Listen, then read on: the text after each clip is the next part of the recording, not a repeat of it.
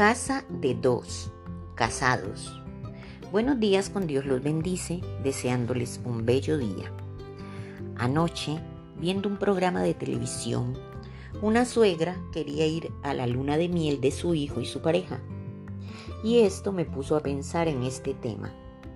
El hijo era hijo único y quería llevar a su mamá con ellos.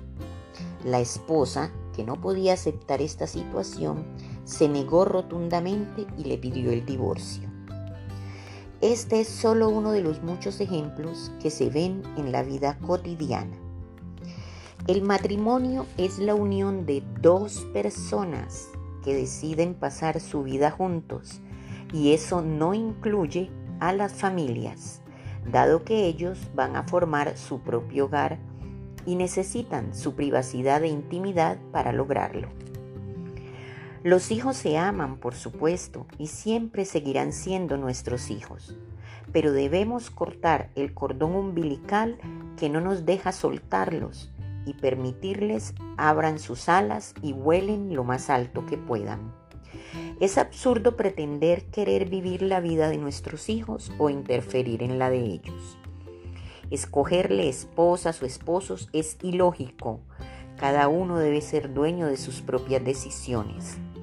Los podemos aconsejar, claro está. Pero esto no los obliga a hacer lo que nosotros queramos. Muchos se preguntarán si yo tengo hijos y les diré, sí, tengo tres hombres y tres mujeres. Y siempre he sido consciente que esta es una de las decisiones que deben tomar por ellos mismos. Debemos evitar meternos en estas relaciones y menos tener llaves de las casas de ellos como los tenía la suegra de la historia que les conté.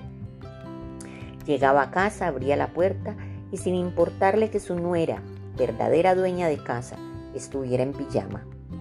Esto es invadir la privacidad ajena.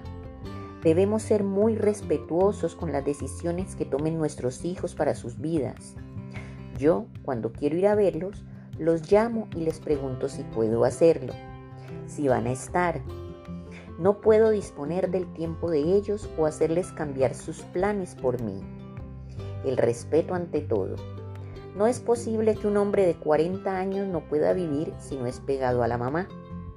Muchos son hijos únicos y es bueno que estén, que estén pendientes de ella. Pero si decidió organizarse, casarse, fue para crear su propia familia. Aquí no cabe una tercera persona excepto sus propios hijos.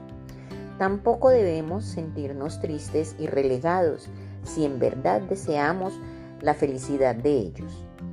Hay que saber ganar un hijo o una hija y no perder al propio. Aquí les dejo para reflexionar. Que el Señor los bendiga siempre. Su amiga Saide Naufal.